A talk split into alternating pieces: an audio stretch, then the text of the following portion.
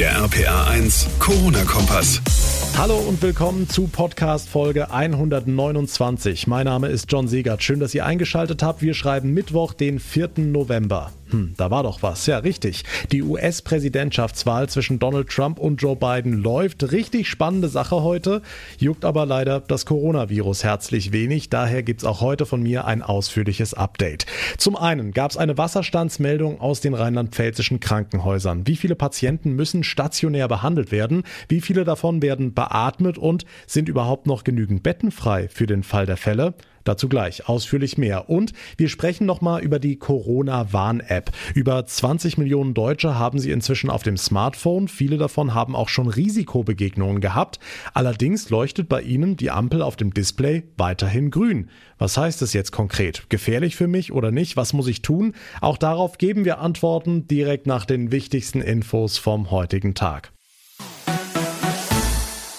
Und da gucken wir zuerst auf die aktuellen Infektionszahlen mit RPA1-Reporterin Sarah Brückner. Sarah, wir bewegen uns weiter auf einem recht hohen Niveau, ne?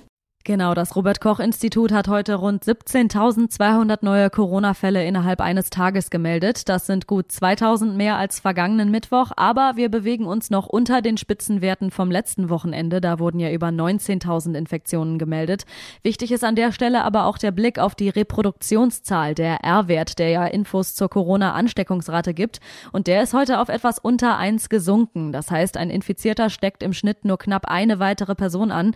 Wenn dieser R-Wert über über längere Zeit deutlich unter 1 bleibt, dann könnte die Pandemie laut Robert Koch Institut besser kontrolliert werden als gerade.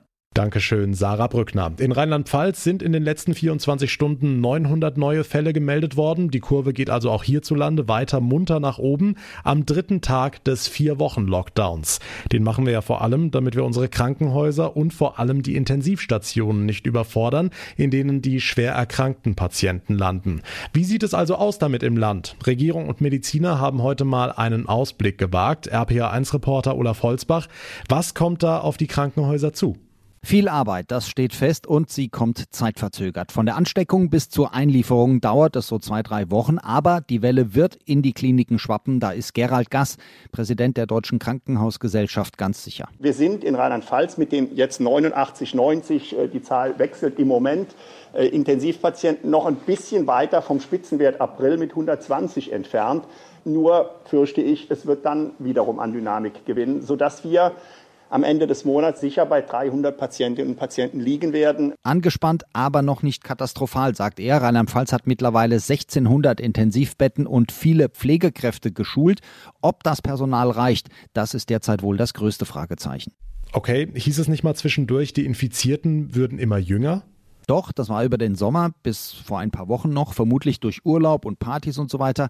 Das wird aber gerade wieder anders. Norbert Pfeiffer, Chef der Mainzer Unimedizin. Tatsächlich ist es auch so, dass wir jetzt hier in unserem Sprengel durchaus Menschen schon ab 20 auf Intensivstationen haben. Wir sehen aber jetzt, dass der Altersdurchschnitt wieder ansteigt. Insgesamt hoffe ich, dass die alten Menschen nicht ganz so betroffen sind. Das würde auch die Krankenlast und auch die Todesfälle verringern. Bring Corona nicht zur Oma, der Spruch aus dem Frühjahr gilt wieder. Die Experten sagen, mittlerweile sind auch unsere Heime und andere Einrichtungen besser geschützt.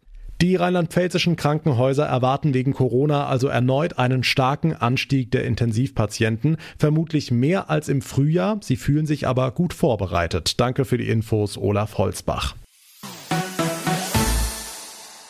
Ein wichtiges Mittel im Kampf gegen die Pandemie ist ja die Corona-Warn-App, die inzwischen über 20 Millionen Deutsche auf dem Smartphone haben. Und viele bekommen inzwischen auch die Meldung, sie hatten eine Risikobegegnung, aber oftmals sind die angeblich harmlos, also grün. RPA1-Infochef Jens Baumgart, was heißt es denn? Was muss ich dann machen?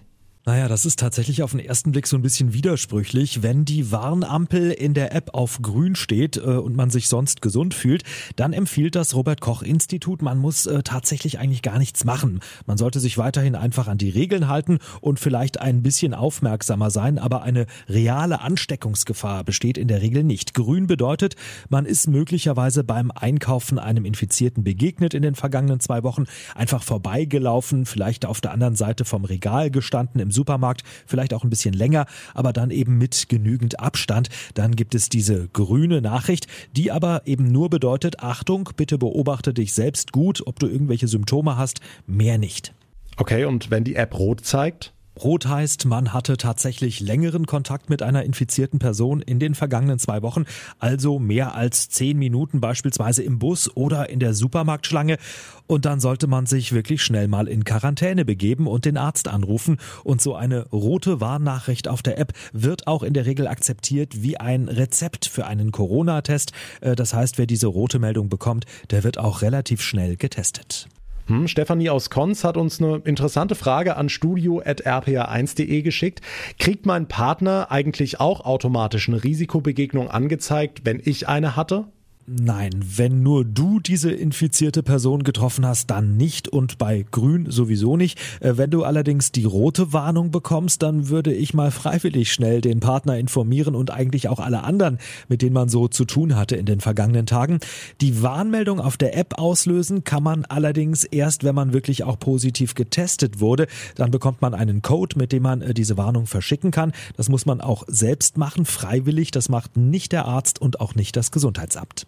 Der Überblick von RPA1 Infochef Jens Baumgart. Vielen Dank. Und damit komme ich zum Ende der heutigen Ausgabe. Wenn euch unser Corona-Kompass gefällt, dann würde ich mich sehr über eine kurze Bewertung bei iTunes freuen. Und ihr verpasst keine Folge mehr, wenn ihr unseren Podcast ganz einfach abonniert, da wo ihr mir gerade zuhört. Mein Name ist John Segert. Ich bedanke mich ganz herzlich fürs Zuhören. Wir hören uns dann morgen Abend in der nächsten Ausgabe wieder. Bis dahin eine gute Zeit und vor allem bleibt gesund. Der RPA1 Corona-Kompass.